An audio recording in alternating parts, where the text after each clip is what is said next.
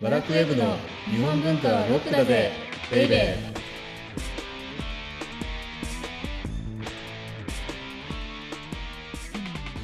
こんにちは。ワラクウェブ編集長セバスチャン高木です。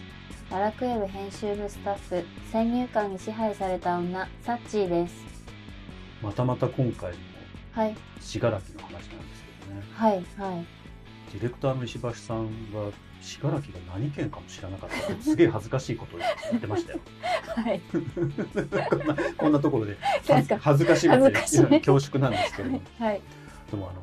焼き物好きにとっては信楽ってうん、ある意味聖地なわけです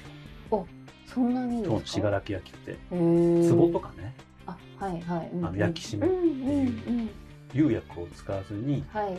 自然となんだ灰をねがはかぶるんですよ焼きい物焼にいてる時にですよ、ね、薪の薪のはい、んんそうするとその灰が1300度ぐらいになると溶けるんですけどはいそれが自然の釉になって釉薬になって、はいあの信楽独特の景色を生む、うーんですけれどもはいだから信楽って焼き物の好きにとってはねあの聖地なんですだってうんどんな風な形になるかわかんないですよ景色がうんうん、だって自然釉だから、かに灰がどんな風にかぶるのかうんうん、どうやって炎をコントロールすうるんのうんか、うんっていうのをねはい見に行ったんですよ実ははいサバ寿司を食べに行ったのも大きな目的の一つだったんですけサれどもバ寿司だけじゃないと、うんはいあの陶芸家のはい篠原望さんのんはい穴窯見せてくうんうんれで穴窯のこと教えてくれうんはい面白かったでしょいやー面白かったですよ初めて見ましたあ見ましたうんで全然知らなかったんだけどはい穴窯って一度途絶えてたんだよね信楽でその歴史がってことですよねはい穴窯が進化する形ではい階段状の上り窯になるんですけど、うんうんうんうんで上り窯が登場してはい一旦信楽では穴窯っていうのは穴が一つしかなくて、うんうんうんスペースも小さいからちそうですよねょっとしか焼けない、うんだから一回途絶えちゃうんですけれども、はいそれを復活させたのがはいなんか数年前やってた「スカーレット」っていう NHK の朝ドラうんうんうんはいあの人が復活させたんだよね主人公の方主が人公あーだから結構最近なんですよ信楽における穴窯の復活おーだからずっと全然知らないなと思ってずーっと穴窯ってさうん信楽の焼き物を焼く人にとってうんうはん続いてたものだと思ってたからうんうんうんでそれが一回なくなっ淘汰されてはいで一人の女性によってはい復活させた、い、うんやまだまだ先入観に支配されてた 私の名前が取られちゃいましたけど、はいということでこの番組は日本文化は高尚なものという先入観に支配されている人々を解放し日本文化の民主化を進めるという崇高な目的のもとお送りしています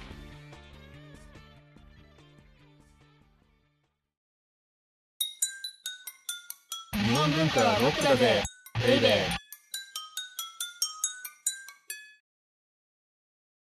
ーで今日のテーマははい、じゃじゃん。ブソンとタイが、実はポップな文人画です。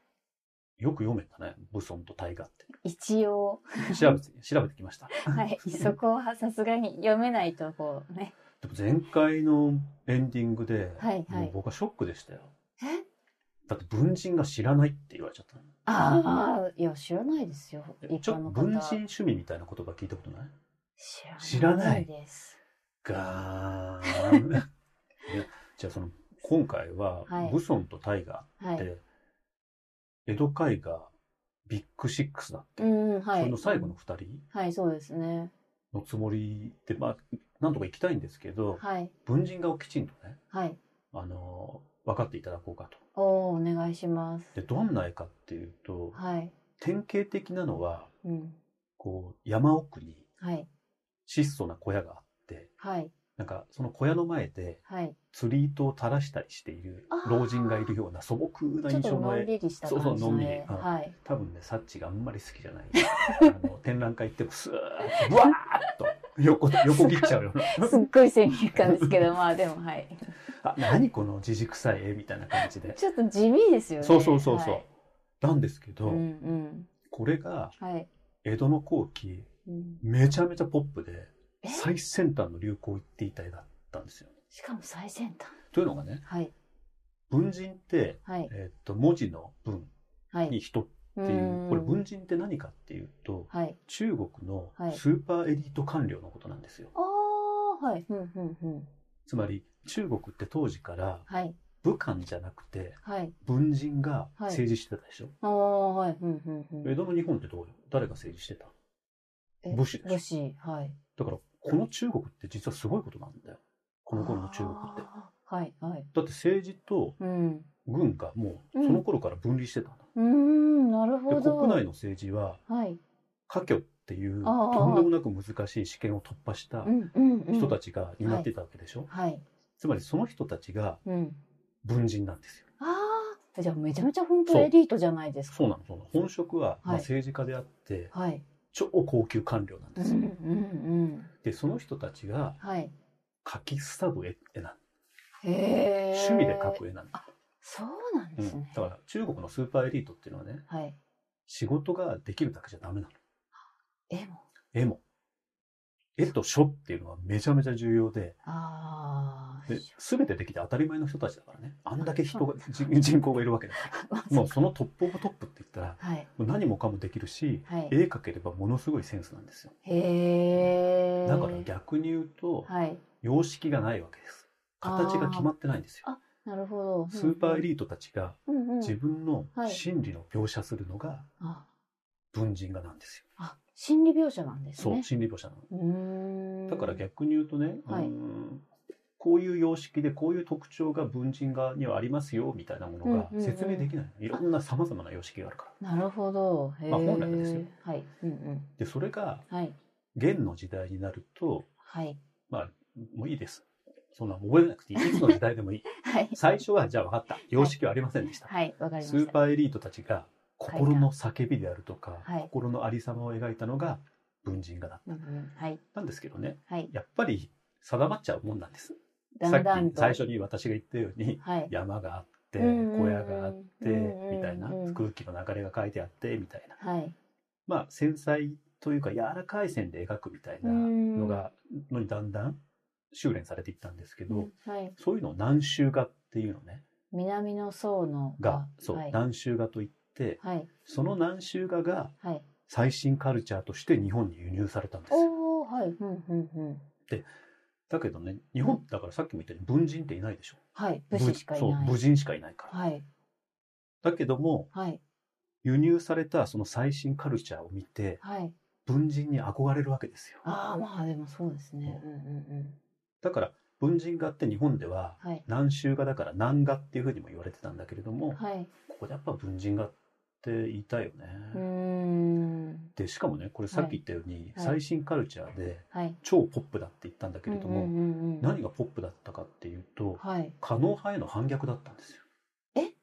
狩野派っていうのははい。当時うん。の政治っていうかはい。江戸幕府とかに支えられて、まあはいお抱えの絵師集団うーん。ではしたい。ようんね。うん。はい。でちょっとそういうのみんな飽きてきたっていう話ちょっと前にしたじゃない、あーはい。うんうん。その時に最高の反逆がうんこの文人画だったわけです、さっき言ったでしょ心のありようを描くって、はい。っっていうことはき、んん、形なんて決まってないんですよ。そっか。で可能派っていうのはうん見本があってうんうんうんうんそれ通りに描くっうんてうん。いうものでしょ、なんかテーマがあるってそうそ感うじそうがそしうだます。からそれに対する反逆、はい、中国の最先端の絵なので、はいこれはポップですよでなるほど。でその究極のポはいップカルチャーのツートップがはい池の大河とはい。与謝蕪村だったっていうようやくようやくだからね文人画をはいサッチーみたいにはい自軸臭い古臭い絵ってなんかぼやっとしてるなみたいにうんうんはい思うと、はいこの文人画の良さっていうのは何にもわからないわけです、なるほど流れが分かるとその凄さが分かります。だから当時の狩野派はいに対するる反逆ってみる、あるいはえこの文人画に描かれてるっていうのは、うん絵を描いた人の心のありようなんだっていうふうに見ると、うん全く違って見えてくそうるですねいやーなるほどで池野大河さんがですね、はいまあ、1723年生まれなのではい若冲とか応挙とほぼほぼ同じぐらいだからこの頃ってすごいでしょ、うんうんうんなんかスーパー絵師たちがいっぱい、若冲がいてはい応挙がいてうん蕭白がいて露雪がいはいてうん大河がいると。すでこの人は7歳でねごいはい書を披露してはい神童と呼ばれていた。あもうすもでうに7歳で神童とあらまあ僕と一緒ですよえでタイガーは文人が嫌いましたけどはいはい僕は何にも嫌めてない ここはお大きな違いなんですけど一応7歳ぐらいの時は神童と呼ばれてましたね、そうだったんですね。知られずらず、はい高木さんの過去が。はい。でも15歳で扇屋を始めるんですけど、はい。扇なのにねうん。そこに中国風の絵を描くうーん。俵屋う。宗達の時だとさあはい王はいは鏡いと思います俵屋宗達も扇屋さんだったでしょ、はい、そうだです、けど彼は日本らしいこう絵を描くわけですよ風は流いな、うん。平安時代の風流なそうですね。はい。でもこの人ね中国風の絵を描いてるへえ。ずいぶん。もう変人ですよもうだから変人。そこ似てるんじゃないですか。いやそこだけに似てるんですね はい。で20代から30代ってうん。絵を売りながら旅をしてうん。文化人と交流を進んでいたのねあだからおそらく日本の絵師で最も旅をしたのが池野大河だって言われていて、でへえ。作家として人気を得たのは40代うーん。じゃあ割とゆっくり。で54歳で亡くなるから、いこれいつも言って申し訳なく僕だとしたらあと3年 はいはい。なんだけどはい。 40代50代の123年ぐらい、うんが、うんあのこの人が傑作を見続けた時期へだえからたった十何年しかないそうですね、でも文人画ってはい重要なのは心のアリを打つっていうことだったでしょ、うんうんだからはいどれぐらい体験をして、はいどれぐらい経験をしたかでそれが実を結んだっていうことなんですあーじゃあその時にはい、何が、えー、と種になったかっていう、うんうん栄養になったかっていうと、はい旅っていうものだったああなるほでこの人の一番の特徴って、どはい大きな絵を描く時ははい天気のいい日を選んでね外で描いたへえのこれって実はねはい印象派がはいヨーロッパに起こした革命と一緒ですよあ光をそおうだってほら印象派って絵の具が開発されチューブになったでしょ、はい、うんうんそれで外に描で描けるようになったので、うんはい外に出て自然の光そのままに描いたうと、んうんでそれが革命だったんでしょ、うんうん当時、はいそうですねそれより多分100年ぐらい前にはい実はもう池野大河っていう人ははい印象派と同じことをやってたって、へえ超すごい人なんい、やいやすごいよだからそう見てはいあこの作品ってはい外に出てはい自分の心理とかその自然っていうのをうんナチュラルに描写したんだなっていうふうに見るとはあ池野大河の絵って全く違ったものが見えて確かに通り過ぎで通りきま過ぎせまんすよねビタッとまたバッと止まりますよはいへえあとはね、はい、えーっとただの水墨だけじゃなくてはい大和絵であるとかリンパっっていうのの作品をはい取り込んでいって、はい54歳で亡くなるまで常に進化し続けていた、だから画風がね全然ね定まってないのよ、そうなんですうね、ん、だからそれもタイムうんの面白さではあると常にアップデートをしてたでもう一人はい文人画のツートップといえば与謝武尊ですよねよさぶさんまあさっき言った大河と同じくらいに生まれているので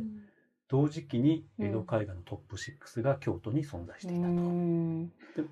なんかよさぶさんっうんうて私、うん俳句なんか歌そうだねあなるほのど俳諧だね俳句っていうのは正岡子規が、うんあのあそう明で治す以降になって作ったものだから、うんうん俳諧なんだけれども、はいこの人の有名な国は、はい春の海、ひねもすのたり、のたりかうーな。んひねもすっていうのは終日、はい一日中。だから一、日中はいまあ、春の海はいで、うららかな気候、はいそこで一日中、のたりのたりしてるんだよねっっていうような句うんうんうんうっんて有名なんだけれども、はいそれってさっき言ったように、はい正岡子規が、はいおさぶそんめちゃめちゃええやんっていうふうに発見したから。そうなんだ、へーそれまではね、そはのい、徘徊詩としては、はいそんなにあの、レベルが高くないとされていた。へえ意外意外でしょはい。なんか今だと授業で必うんうんず必ず出るよね出てくる人なので。うんへーあとはさ、ほら、はい菜の花やうんうん月は東に、日は西に。はいすごはいいよはい。ね、こうんれ。いいですね。うんうんうん。これ今ね、我々がこの句をね、いいって感じるのは、はい多分正岡子規 の、まあ、自然俳句っていうか、はいはい。そういうものを見直したからだと思うのね。なるほど。だから正岡子規によって、はい与謝蕪村っていうのは俳人として名を挙げたんだけれども、はい。江戸時代ははいあくまでも画家だったんですよ。うーん。だけども。絵と俳諧を修行しながら、はいこの人も池の大河と同じように、はい各地を転々としてはい。定住したのは53歳なんですよ。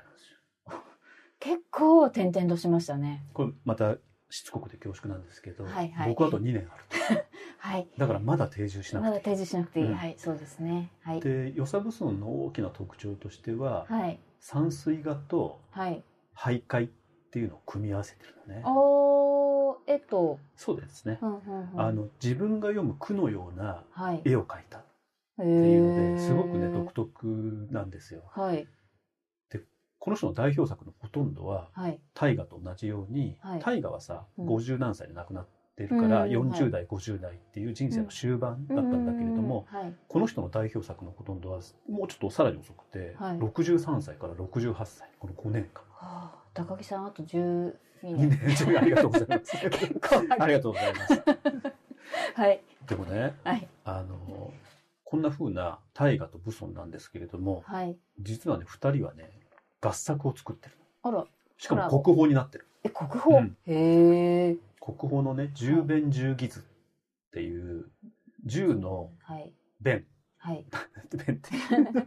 まああの頼りですね頼りはい頼りうんと十義図っていうのは十のよろしうんいうーんの図で便宜ですねそうそうそう便器あまさにまさに便器うでーんはいこの十弁十義のはい十弁十の、まあ、便利がいいはい方を大河が書いてはい十のよろしいをはいう武尊が書いてる。ーんでこれをずっと持ってたのがはい、あの作家のうんノーベル賞作家の川端康成なんですよ。へえで川端康成はねはい常にこの作品を自分の座右に置いて、はいずーっと身近に置いてあるそれぐらいあの大作家をしてはいそれぐらい素晴らしい作品はいだから文人画っていうのははい見る人によっては人の心を本当に捉えるんですよそうなんだねちょっと僕とかサッチーみたいにはい目がない人は何この地味な絵って言って展覧会ヒュー ってヒューって通り過ぎますけどはいもし次ね何かうん池の大河とはい与謝武尊の絵が出たらはいじっくり見てみたいですうね。ん今度は立ち止まっはい立てち止まって鑑賞します、で川端康成ぶると。はい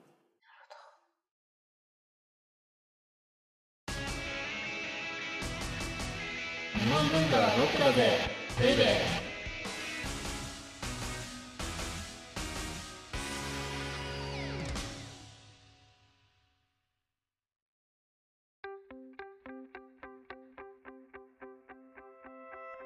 で、えー、オーディオブックドット JP をお聞きの皆様にはこの後はラクウェブのおまけのおまけという特典音声がありますぜひ最後まで聞いてください